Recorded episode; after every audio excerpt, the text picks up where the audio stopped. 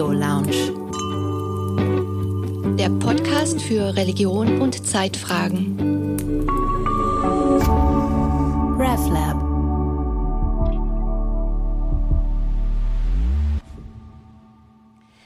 Wir kommen nun zur Podiumsdiskussion mit dem Philosophen Peter Sloterdijk und dem Literaturwissenschaftler Lukas Gysi sowie den Theologen Matthias Wüthrich und Hartmut von Sass.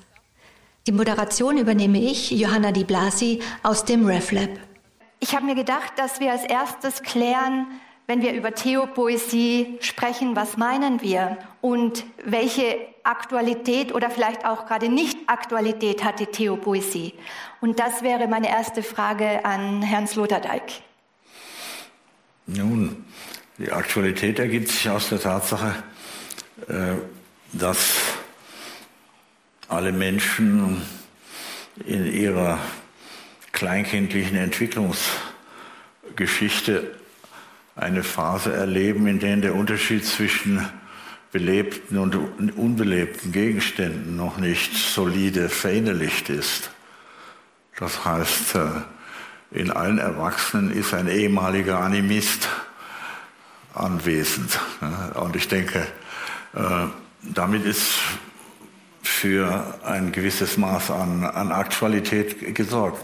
Und dann sind wir an, äh, allesamt in ein, in ein Kulturexperiment involviert, das vor gut zweieinhalbtausend Jahren auf europäischem Boden vor allem äh, lanciert worden ist, in dem der Unterschied zwischen äh, Ereignissen und Handlungen neu ausdiskutiert worden ist.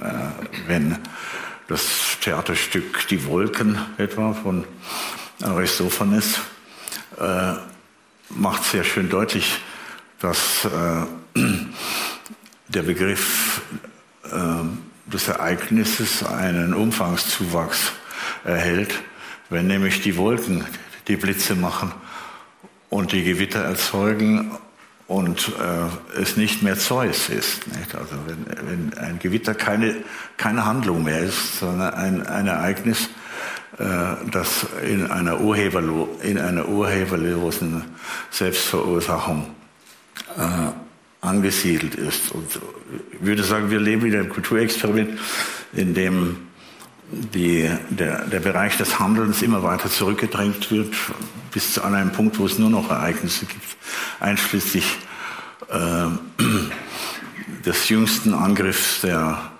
äh, Neurologie äh, auf die Freiheitsillusion, ohne welche der Handlungsbegriff ja keinen äh, echten Sinn mehr ergeben kann. Nicht? Also ich glaube, diese, diese, diese beiden Bewegungen, nicht? also das proto-animistische Residuum, auf der anderen Seite äh, die ewige äh, Schlacht um die Grenze zwischen Ereignissen und Handlungen, äh, sorgt dafür, dass äh, theopoetische Denkfiguren aktuell bleiben.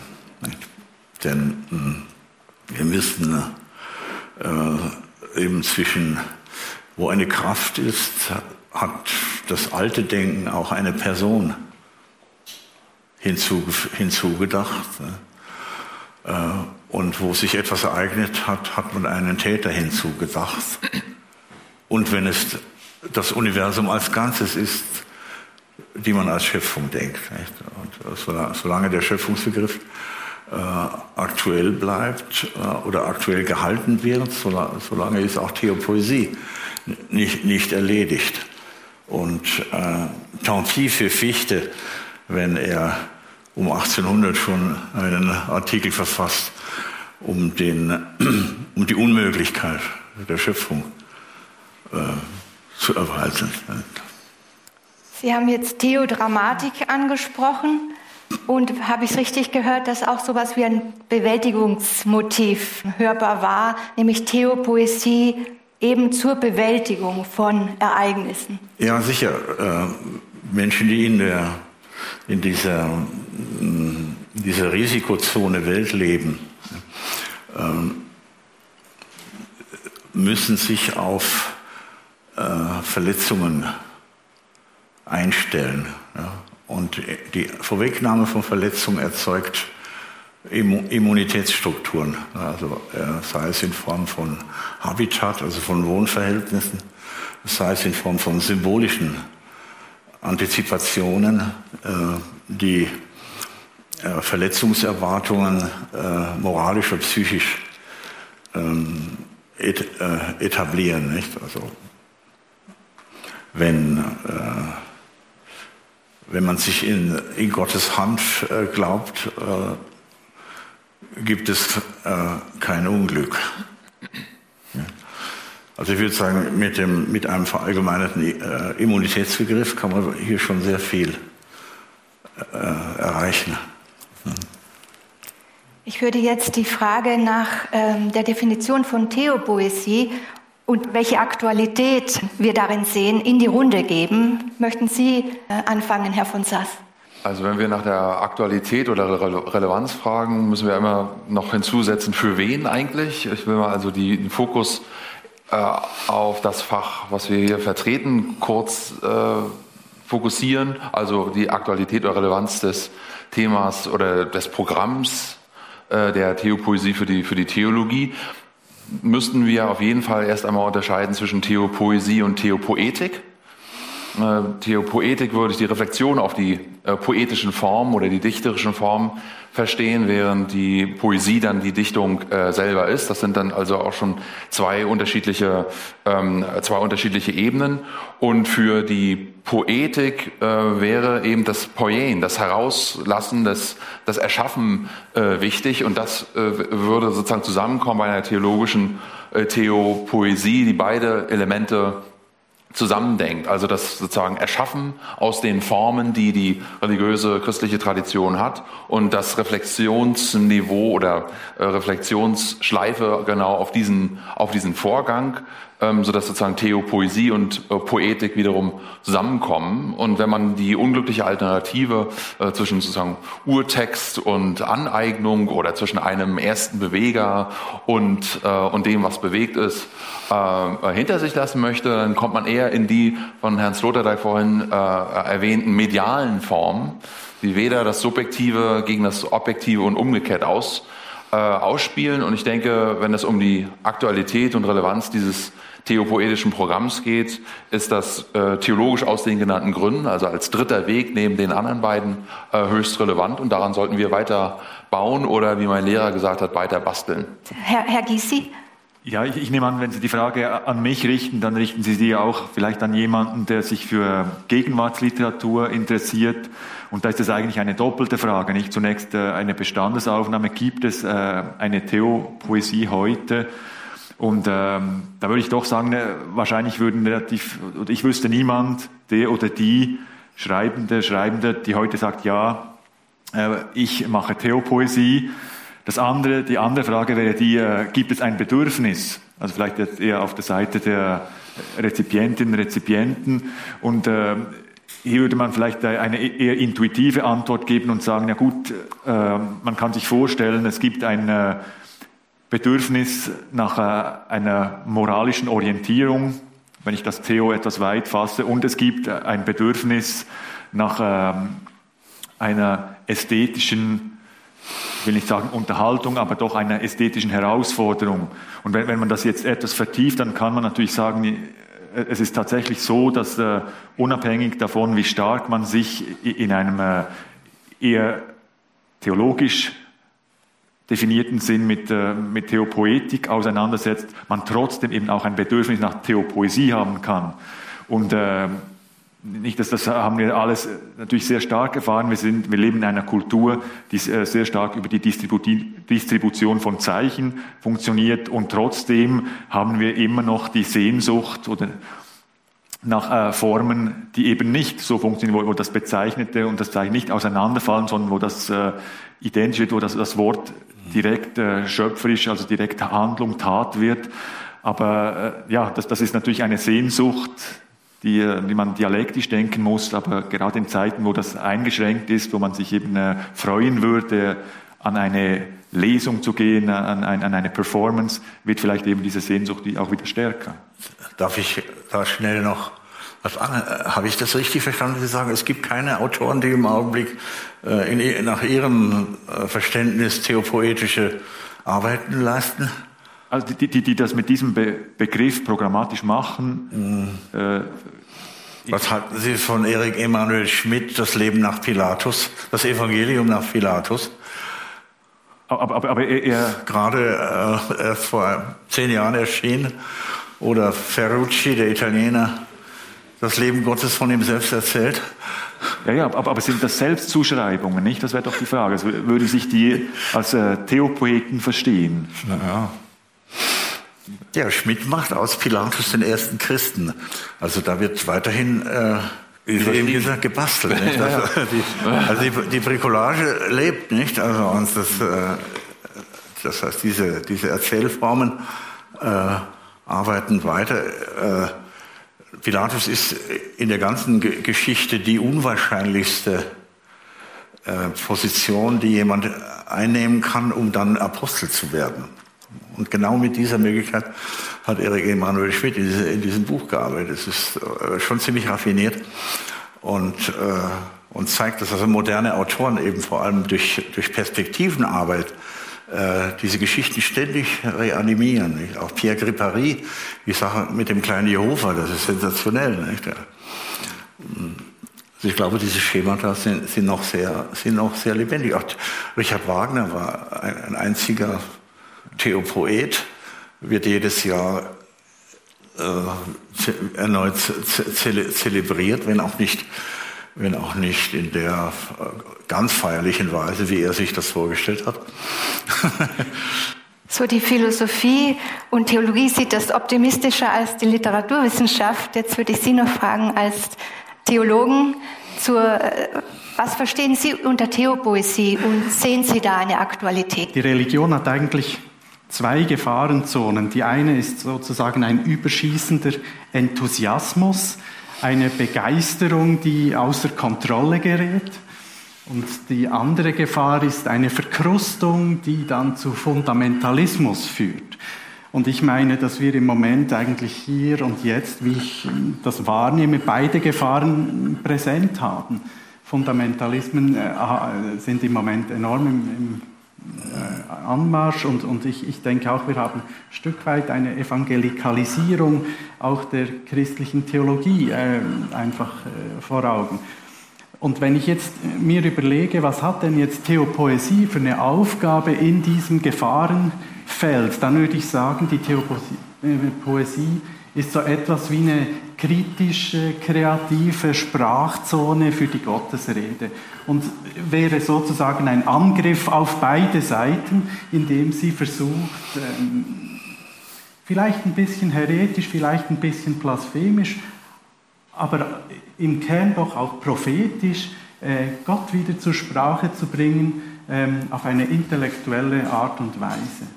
Also für mich ist eigentlich Theopoesie weniger dieses äh, Moment des Überschreibens ist dafür charakteristisch, dass Sie so stark machen, sondern eher äh, ja, äh, nur zu sagen, Herr, Herr Sloterdijk in seinem Buch macht das stark mit dem Überschreiben. Ja. Genau. Aber mir geht es eher um, um eine Kreativität, äh, Religionsproduktivität und, und äh, Kritik auch nach innen, die dann eben von mir aus gesehen theologisch sehr anschlussfähig ist weil Theologie ja auch arbeitet am Gottesbegriff und, und den versucht zu verflüssigen. Also Theopoesie ist hier eigentlich eine Verflüssigungshilfe für die Theologie. Ich würde äh, dem weitgehend zustimmen, was Sie sagen. Nur sehe ich andere Gefahren. Nicht? Also ich sehe nicht die Gefahr zwischen der, dem Fundamentalismus und dem Enthusiasmus, sondern ich sehe äh, eher eine Gefahr äh, zwischen der Sklerotisierung? Äh, und der Verwilderung. Äh, das, sind, hm. das, äh, das heißt, äh, die Sklerotisierung ähm, ist das, was man hm, vielleicht auch mit, teilweise mit dem, mit dem römischen Komplex in, in Verbindung bringt, während die Verwilderung einfach der synkretistische Religionsmarkt ist, nicht über den etwa Friedrich Wilhelm Graf ausführlich schreibt, nicht? Aber alles, was er äh, phänomenologisch zusammenträgt, oder alles, was äh, Linus Hauser in diesen, in diesen großen Arbeiten über die äh, Mythopoiese seit dem 19. Jahrhundert darstellt, sind eigentlich Beiträge äh, zur Aktualität der Theopo theopoetischen Prozesse. Nicht?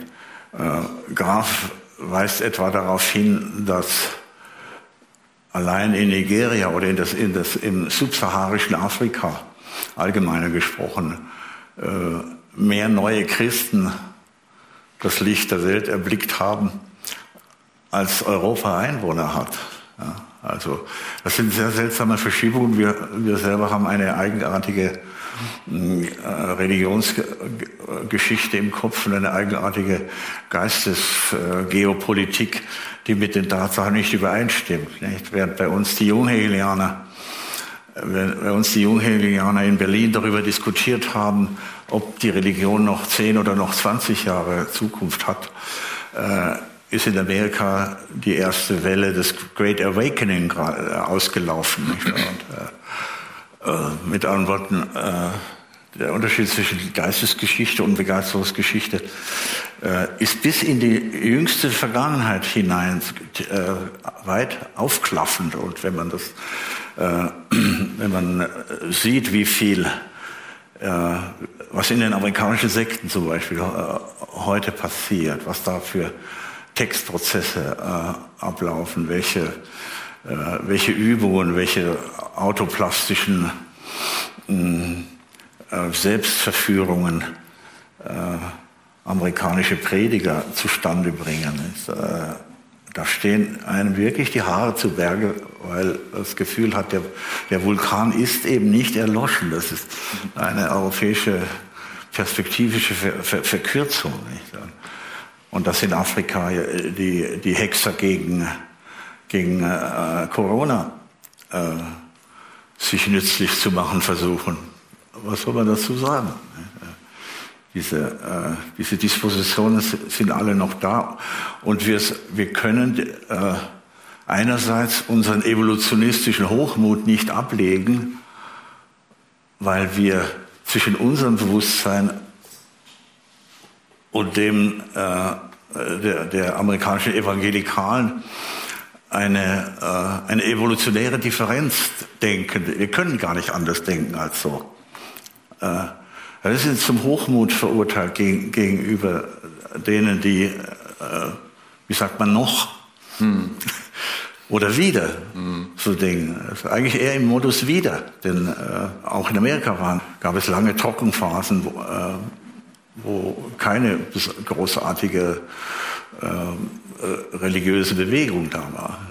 Äh, aber ich glaube, dass man das auch wirklich mehr von, der, von, eben von den Medien her denken kann und auch von den Sprechrollen her äh, denken kann. Äh, amerikanische Schauspieler zum Beispiel äh, sind vom Typus her oft äh, mehr Geistliche oder Pfarrer als unsere. Ähm, berufenen, ordinierten Prediger. Die, die Mutter von Marshall McLuhan äh, war eine Schauspielerin, äh, in, in, der englischen Terminologie ein Impersonator. Und die, und die Grunderfahrung des jungen Marshall McLuhan war einfach die, Mama begeistert gerade wieder die Gemeinde. Also äh, diese Begeisterungsarbeit äh, bei bei Amerikan amerikanischen Kommunikatoren. Äh, ist, das sind äh, mit Händen greifbare Formen von äh, sozusagen, äh, sozusagen neuen, neuen so Religionsplastiken, die da äh, ständig her heranwachsen. Äh, ich glaube, wir sollten da ein bisschen, ja, wir sollten auf Weltreise gehen und, sie, und uns diese Dinge aus der Nähe anschauen, damit wir nicht in, in so einer europäischen äh, inselhaften Provinzialität äh, uns verlieren. Also wenn ich da einhaken darf, ich würde auch sagen, dass die, dass die Gefahren ein bisschen anders noch beschrieben werden können, wenn wir sozusagen tatsächlich jetzt mal unseren Provinzialismus hier anschauen, der eben ganz anders als das US-amerikanische Marktmodell äh, ja, funktioniert, der, der ein Religious Market, den, der ist ja hier ganz anders konfiguriert. Würde ich sagen, hier gibt es viel zu wenig Enthusiasmus in gewisser Weise, also da, mhm. dass die, die ja äh, und im Pathos der Distanz wird dann eben auch die, die Theologie äh, runtergedrosselt zu Friedrich Wilhelm Graf, einer normativen Religionswissenschaft. Das ist ja ein Zitat von ihm. Mhm. Äh, also immer weiter selbst sozusagen noch die Theologie vom Gegenstand entfernen. Das ist, glaube ich, ein fachinternes Riesenproblem. Oder umgekehrt formuliert. Der, der in äh, Ihrem Buch äh, von der Theologiezunft, der den, den Hauptauftritt hat, Karl Barth, wäre eine heute vollkommen unmögliche Gestalt. Ja? Wo Theopoetik und Theopoesie in gewisser Weise jedenfalls im Römerbriefkommentar oder ja, in, diesem, äh, in diesem Dokument des religiösen Expressivismus, wie es ja auch genannt wurde, äh, zusammenkommen. Mhm. Ähm, vollkommen unvorstellbare Figur. Ja? Ähm, oder wenn man sich jetzt selber fragt, äh, würde man sich wagen, sich so auszudrücken? Ja? Und die Antwort wäre einfach nein. Und dieser Befund ist erstmal, äh, mhm. äh, äh, ist, man muss praktisch Barth entschuldigen, dass er sich sozusagen in diesem sprachlichen Überschuss äh, so, so geäußert hat. Und was sagt es über unsere unsere Lage, dass sozusagen diese Art von theologischer Theopoesie heute unmöglich geworden ist und man nur noch sozusagen in dieser selbstverordneten Distanz und dieser Disziplin ähm, sich äußert. Ja? Ähm, das ist, glaube ich, ein Riesenproblem. Ich habe darauf keine Antwort. Das ist nur eine, Diagnose der, der, der Problematik. Herr von Sass, Sie ja. haben jetzt den äh, Theologen Karl Barth schon ins Spiel gebracht. Tatsächlich ein Kapitel Religion ist Unglaube äh, ist so überschrieben in Herrn Sloterdijks Buch. Jetzt wäre die Frage, ähm, wenn man Gott als das ganz andere denkt, ist das etwas, was die Theopoesie oder die Theopoeten inspiriert oder im Gegenteil verstummen lässt, so einer ähm, Wortaskese letztlich äh, führt? Ja, es, äh, Sie müssen, um die Antwort auf diese Frage zu finden, einfach die Bibliothek der europäischen Mystiker aufblättern. Ja, nehmen Sie Bernhard, äh, nehmen Sie McGinn in die Hand, acht Bände europäische Mystik. Ähm, da ist der Widerspruch, nachdem Sie, nachdem Sie fragen, äh, handfest beantwortet. Ja. Niemand ist so redselig wie der Mystiker, der das Unaussprechliche äh, wieder besseres Wissen im vollen Bewusstsein der Unmöglichkeit artikuliert. Also mit anderen Worten, die große Triebkraft äh, äh, in der Artikulationsgeschichte, in der Artikulationsdynamik, äh, geht immer von der Bemühung um das Unaussprechliche aus. Und wenn es, wenn es äh, von der Goethe-Zeit an bis, äh, bis heute auch im, im Bereich der Lyrik oder im Bereich des Romans echte Zuwächse an Ausdrucksfähigkeit gegeben hat, was man schwerlich leugnen kann, dann hat es eben auch damit zu tun, äh, dass an anderen Fronten ebenfalls diese Artikulationsarbeit, Formulierungsarbeit die Arbeit des Explizitmachens von latenten Gehalten äh, ständig äh, weiter vor, vorangetrieben ist. Mhm. Und es ist oft ja so, nicht, dass es äh, gerade in der jetzigen Situation die Laientheologen sind, die nicht, die nicht Ordinierten, denen wieder, denen was einfällt. Nicht? Also äh, ich selber habe so eine andere Aszendenz. Nicht? Also ich, ich habe in meiner sozusagen in meinem Privatheiligtum habe ich eben äh, nach Kierkegaard den, äh, eine Nietzsche-Statue stehen. Sie ist einfach bei mir ganz zentral. Ähm, und dann lese ich Ros Rosenstock-Hüssi, der 1920 angefangen hat, angesichts der, derselben Katastrophe, auf die Karl Barth reagiert hat, äh, mit seiner Appelltheologie zu arbeiten. Nicht? Und es waren übrigens auch Sozialarbeiter, es waren Figuren, die in so einer Art religiösen Sozialismus äh, zeitweilig zumindest beheim, beheimatet gew gewesen sind. Äh, die, die Inspirationen kommen von den äh, Nicht-Professionellen. Hm. Wenn Sie das letzte Buch äh, Relier, Le Relier von, von Michel Serre in die Hand nehmen, nicht? das äh, posthum erschienen ist. Nicht? Das ist eine, eine, eine absolut wilde, äh, amateurische Ex Exegese äh, des französischen Dorfkatholizismus, äh, der sozusagen den, die, die Grundfigur der, der Barthschen Wortgottestheologie äh, für, für katholische Verhältnisse zurück aneignet. Ja. Er interpretiert an einer Stelle äh, das, das Bild von Millet, Angelus, wo, die, wo die, die, die Magd auf dem Feld steht und es ist Samstagnachmittag und der Sonntag wird eingeläutet und, dieses, und die fangen an auf dem Feld zu beten und er sagt, da fällt senkrecht von oben das Unglaubliche äh, ins, ins, ins Leben ein und sie halten still und, und lassen es geschehen. Ne? Das, hm. von, von, solchen Figuren äh, geht er aus. Ne? Aber was ganz Ähnliches und, hat man ja auch bei, bei äh, Latour in Juwelieren. Ja, ja. ja dass er sozusagen zurückkommt zu dieser Kapelle, da ist dann der Raum mhm. da, wo man dann sozusagen einübt und mhm. äh, um, überschreibt, würden Sie vielleicht ja. äh, sagen, also in der Erinnerung. Ja. Ganz, ganz ähnliche Figur. Und äh, bei der Gelegenheit habe ich auch ein neues Wort lernen können. Äh, das heißt äh, das Puteol. Das ist eine Stelle, die, an der man früher äh, mit einer Steinmarkierung äh, den Ort eines Blitzeinschlages festgehalten hat. Äh, und gleichzeitig ist in Architekturgeschichte ist das eine Brunnenrandeinfassung. Ja, und, und für ihn ist sozusagen die, die ganze moderne Welt ein Geflecht von Puteolen. Äh, in Griechenland ist an einer Stelle der der Satz des Pythagoras herabgekommen. Und an einer anderen, und an einer anderen, äh, an einer anderen Stelle äh, hat äh, Plato den Beweis geführt, dass es nur fünf äh, gleichmäßige äh,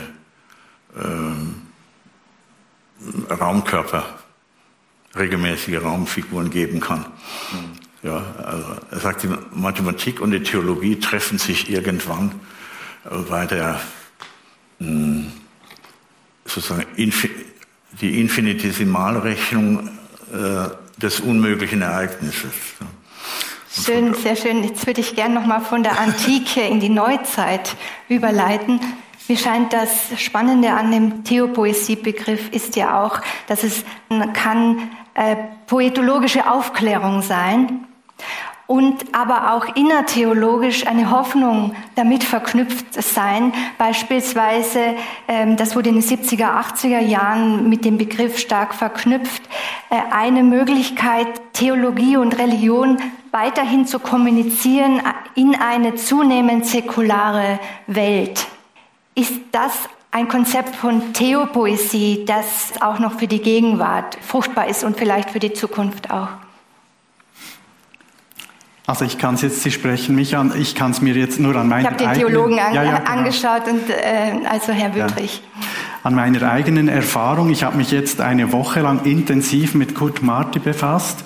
Ähm, Kurt Marti, das, so habe ich meinen Vortrag heute geendet, hat gerade indem er eine religiöse wie areligiöse Himmelspoesie gemacht hat, eigentlich so etwas wie ein Gebet um den Erhalt äh, der Natur, der, der Umwelt vollzogen.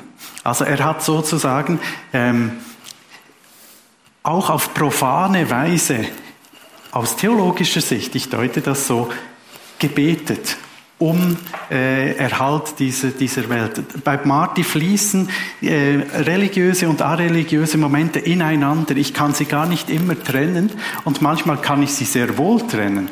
Ähm, und, und diese Spannungslage, die finde ich sehr produktiv. Ähm, weil er so äh, von mir aus gesehen auch für viele Leute heute noch anschlussfähig ist. Also diese Gemengelage von äh, areligiös und religiös, die gleichzeitig bei ihm, und das meinte ich vorhin mit, mit dem prophetischen Element der Theopoesie, eben unterfüttert ist mit diesem Anliegen, äh, das ich eigentlich fast nur prophetisch äh, ähm, nennen kann, nämlich eben die Umwelt, die Lebensumstände ähm, äh, zu schützen. Also Umweltschutz, der erste Grüne versucht in einer Sprache, die sowohl säkular wie religiös ist, sozusagen ähm, ein Gebet um Erhalt der Natur. Das finde ich eine, ein kreatives Moment und, und äh, das würde ich stark machen wollen. Das hat mir jetzt von meiner Erfahrung her eingeleuchtet. Also Kurt Martin nimmt stark das Lebensweltliche auch hinein und auch das soziale Engagement hat auch Platz in seinem theopoetischen Begriff.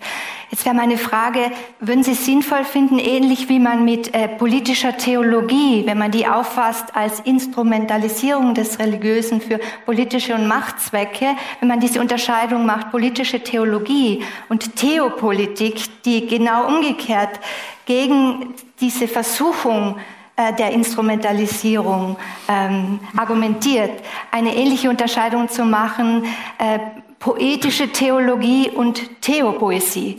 Es gibt ja von Günter Bader diesen sehr, sehr schönen, lehrreichen äh, Aufsatz äh, Theologia Poetica oder Mythica. Äh, und da hat er diese, diese von Augustinus äh, übernommene Dreiteilung der Theologie. Da kommt das alles mhm. vor. Naturales, äh, dann Ziviles, das wäre das, was wir heute politische Theologie nennen könnten.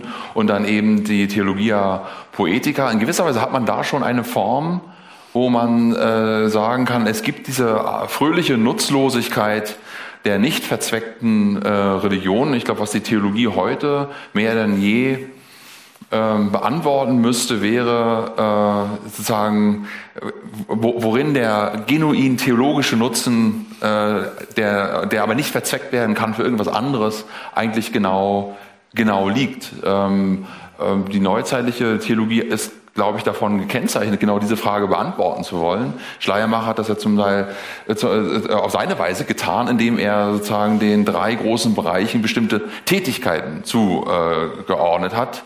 Ähm, nicht der Metaphysik, also äh, das Denken oder Nachdenken und der Moralphilosophie oder Ethik ähm, dann äh, die Frage, wie wir, wie wir handeln sollen und, äh, und äh, das Fühlen dann der Religion. Und jetzt könnte man überlegen, ob man ähm, diese, diese Figur weiter, weiter äh, äh, bastelt und was dann sozusagen die Theopoesie für, diese, für dieses nutzlose Tun im besten Sinn eigentlich ausrichten äh, kann, ohne peinlich zu werden. Das ist vielleicht das äh, Interessanteste an, an, äh, an äh, Kurt Marti, dass es ihm bei vielen Dingen gelungen ist, die, äh, äh, die traditionelle Texte zu überschreiben ja, und in Treue zum Text und in Abwandlung, die kreativ ist, äh, diese Texte neu zum Sprechen zu bringen oder neue Texte zu schreiben. Äh, und in dieser Ambivalenz bleibt es.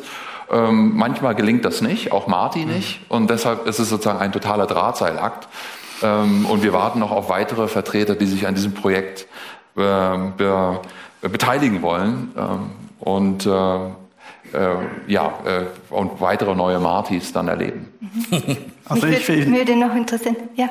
Ich finde gerade darin, ja. finde ich Wüttrich, ja. Marti spannender, zum Beispiel jetzt als Jürgen Moltmann, der diese Trinität ja auch politisiert und, und Demokratie und weiter, ähm, und das einfach in reine theologische Argumentation gießt, während dem Marti, wenn er das macht, sich eigentlich ständig nochmal über den äh, Schulter blickt und, und sich selber nochmal ins Wort fällt und sie, sieht, okay, die, die, selbst der, der Gottesbegriff, der zerrinnt mir wieder in den Händen. Also dieses ähm, Baustellenprojekt der Theopoesie macht er viel deutlicher, als die Theologie es vielleicht manchmal machen sollte. Ich würde noch ähm, gerne einmal in die Runde fragen, diese These in Sloterdijks Buch, dass wir die Religion das erste Mal in der Geschichte wirklich frei bestimmen können und dass wir diese junge Freiheit daran erkennen, an einer überraschenden, erhebenden und skandalösen Nutzlosigkeit. Ob das eine frohe Botschaft ist und für wen? Fragezeichen. Ja, ich glaube, eine gute Botschaft ist es für, äh, für diejenigen, die keine religiösen Vorwände brauchen, um ein Kollektiv zu bilden. Nicht? Ja, moderne Staaten sind grundsätzlich äh, in einem außerreligiösen Raum gegründet. Das sind Gründungen aus dem, Ge aus dem Geist des Rechts. Ja. Und sie sind deswegen äh, keine absoluten Monarchien mehr, weil absolute Monarchien ja solche äh, de droit divin, das heißt von Gottes Gnaden, sein, äh, sein wollen, mit anderen Worten äh, Körperschaften, äh, die religiös konstituiert sind. Das ist für den modernen, für den modernen Staat äh, nicht in Anschlag zu bringen. Der Staat ist in der Regel sehr höflich gegenüber den verfassten Religionsgemeinschaften ne, und gibt ihnen einen Sonderstatus, der etwas besser ist als der äh, Gruppen, die nach dem gewöhnlichen Vereinsrecht zusammenkommen. Ne. Also ich würde auch sagen, dass, ja? ja, ich würde auch sagen, dass es eine hervorragende Nachricht ist, äh, die aber gar nicht so neu ist. Also wenn wir, das ist keine neue Diagnose, würde ich sagen, sondern wenn man die Voten der, äh, sagen wir mal jetzt die protestantischen äh, Theologie nennt, äh, und äh, durchgeht, was diese Nutzlosigkeitsfigur äh, oder der, der Protest gegen die Verzweckung für kosmologische, für moralische, für politische, äh, auch meinetwegen juristische ähm, Anliegen anbelangt, ist das doch der einer der ein, ein Cantus Firmus, der sich durchzieht. Äh, ja, dass also ähm, es eine gute Botschaft ist, dass sozusagen äh, Gott für nichts weiter äh, äh, als für sich selbst und die Wirklichkeit, die wir mit Gott benennen, äh, zuständig äh, ist und sozusagen äh, Freiheit von genießen kann, also negative Freiheit. Und jetzt ist die Freiheit, Freiheit wozu? Ja, die positive Freiheit. Und darauf äh, hat die äh, Theologie äh, Antworten, äh, Antworten zu geben. Die Formel war damals ja immer, Gott ist nicht äh, notwendig für irgendetwas, sondern er ist mehr als notwendig. Und an dieser Figur, die äh, uns nun schon einige Jahre und Jahrzehnte begleitet, ist weiter äh, weiter zu, zu, zu basteln. Ähm, und die Frage ist, was die Theologie tatsächlich macht. Die ist ja nicht nutzlos, sondern sie ist nutzlos für anderes, was als nicht religiös bezeichnet wird. Ähm, stiftet sie äh, Nachdenklichkeit oder ist es sozusagen diese Kontingenzbewältigung, ähm, äh, die dann immer herangezogen äh, wird oder begleitet sie? Begleitet sie äh, bestimmte sozusagen äh, kasualistische äh, Sequenzen unseres unseres Lebens, Geburt, Tod oder welche äh, äh, oder welche, welche äh, Erfahrungen machen wir eigentlich negativ? Also wenn die sozusagen die Re Religion ähm, wegfällt, da sieht man es vielleicht. Eine These oder eine, eine, eine Sequenz, die hier in Zürich äh, stattfand, 1991 war ja das Begräbnis von ähm, Max Frisch. Und äh, auf der Zugfahrt zurück nach Frankfurt hat Habermas dann diesen kleinen Text äh, Bewusstsein von dem, was fehlt, äh, äh, geschrieben, der mit dieser, mit dieser Verlusterfahrung äh, spielt. Das finde ich einen sehr ähm, sozusagen sensiblen Text, der sozusagen ex negativo sagt, was fehlt denn eigentlich, wenn dieser äh, Begriffs- und Sprachhaushalt wegfällt, wobei äh, Frisch, der sozusagen ja alles geregelt hat bei, für sein Begräbnis, das, das auch geregelt hat, dass äh, er als Atheist und als religionsferner Schriftsteller ähm, doch auf, diesen, auf diese Symbolik nicht verzichten wollte. Und das ist vielleicht ein interessanter Ansatzpunkt für, die, für eine nutzlose Religion, die doch noch einen Nutzen hat, selbst für die, die sie verneinen. Ja, und der Literaturwissenschaftler, also die Kunst ist ja, als es sich emanzipiert hatte, zunächst von der Religion und dann von anderen Nutzanwendungen erst so richtig kreativ geworden. Ist etwas Ähnliches zu erwarten jetzt von Theopoesie? Ja, also zunächst äh, tut das ja nach einer Ausweitung des Bereichs des Ästhetischen, nicht mit äh, Zweckfreiheit und äh, das wird man schwerlich ablehnen können. Die andere Frage ist für mich tatsächlich, und Sie haben eigentlich mit Ihren Voten schon darauf hingewiesen, ob wir nicht äh, schon äh, einen Schritt weiter gezwungen worden sind, äh, ob, ob, wir nicht doch eben, wenn man äh, äh, religiöse Praktiken, die sehr stark eben von Begeisterung getrieben werden, anschauen, wenn wir nicht äh, nur das Kleine anschauen, sondern das global betrachten, ob, ob wir nicht da eben die, diese, eine solche vielleicht Zwischenphase der, des Ästhetischen und auch der, der, Freiheit, äh, die das zulässt, äh, schon wieder hinter uns haben und, äh, und die ganze Sache sich doch ein bisschen weniger optimistisch ausnimmt. Ja, diese Fragen, die müssen wir mal so mitnehmen, weil wir möchten hier noch dem Publikum auch die Möglichkeit zu einigen Fragen geben. Also ich möchte an dieser Stelle gerne das Podium öffnen. Ich möchte eine Frage stellen an die beiden Theologen auf dem Podium. die Kategorie der Überschreibung. Dieser Ausdruck, das gefällt mir sehr, finde ich sehr interessant.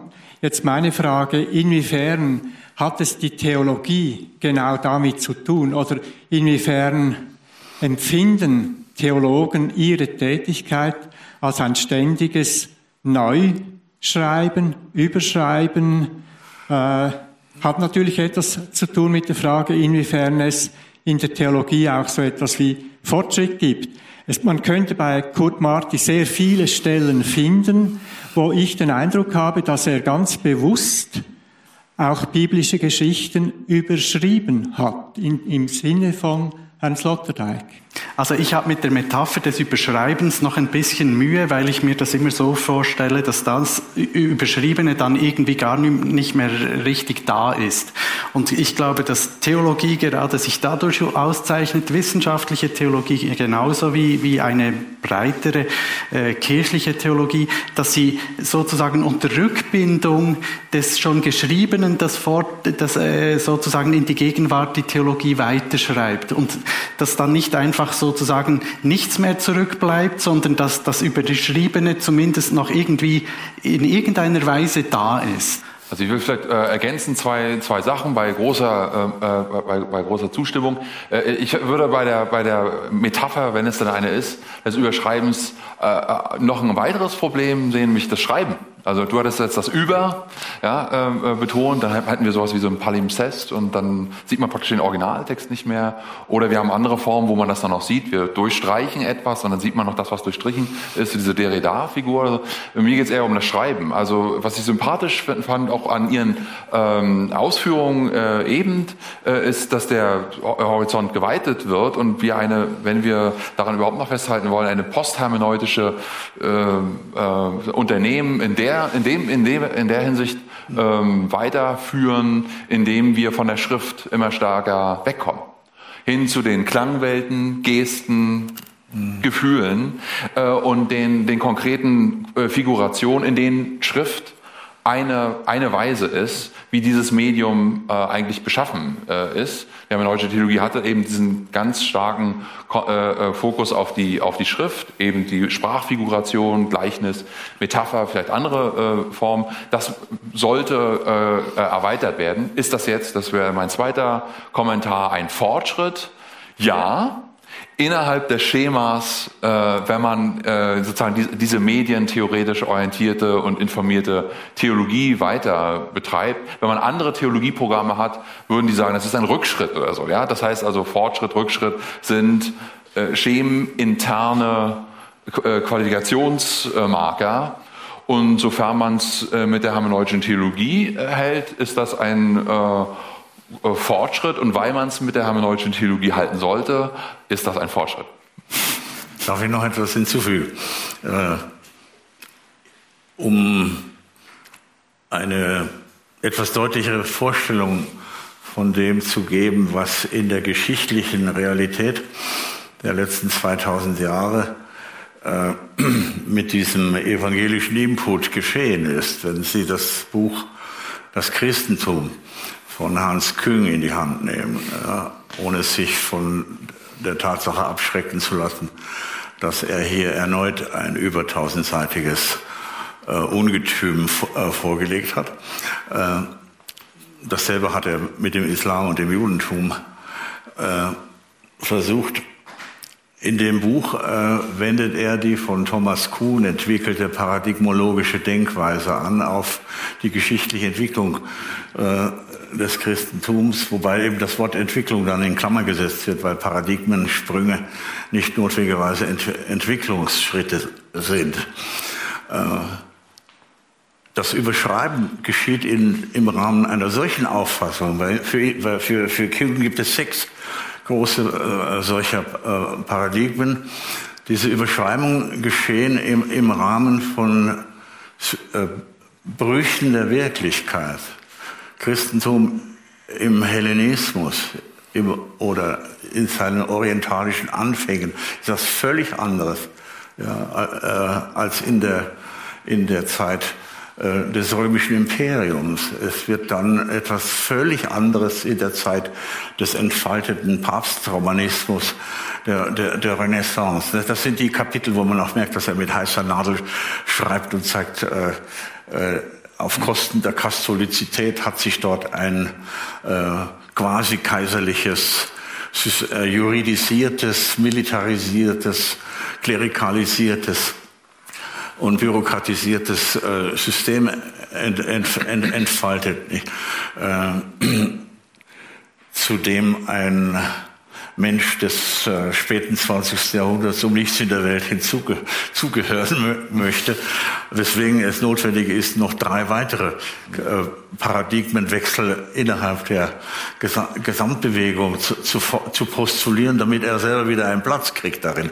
Denn im römischen System hat er keines, weswegen die, die äh, Entziehung der Lehrerlaubnis mit höchster Konsequenz hier äh, durchdacht worden war. Ja, also das wenn Sie also ein, ein starkes Beispiel für eine solche Überschreibungsgeschichte suchen, wäre, äh, wäre das Christentumsbuch von, von äh, Karl Barth äh, eine mögliche Darlegung. Nur ist es, das Buch ist natürlich hermeneutisch naiv und hat keine medientheoretische äh, Fundierung. Nicht? Aber es hat keinen Sinn, Naivitäten gegen die eigenen Naivitäten gegen die der anderen aufzurechnen. Äh, es bleibt alles ein wenig perspektivisch, aber es ist ein großer Wurf und man sollte ihn kennen. Danke, Herr Sloterdijk. Das ist eine Anregung für einen nächsten Studientag. Und wir sind jetzt äh, ans Ende unserer Zeit hier angekommen und mir bleibt zu danken Ralf Kunz, Andreas Mautz und Michael Goldberg für die Idee, äh, diese Veranstaltung zu machen und die Organisation und natürlich dem Podium und dem Publikum und für den technischen Support Matthias Wolf.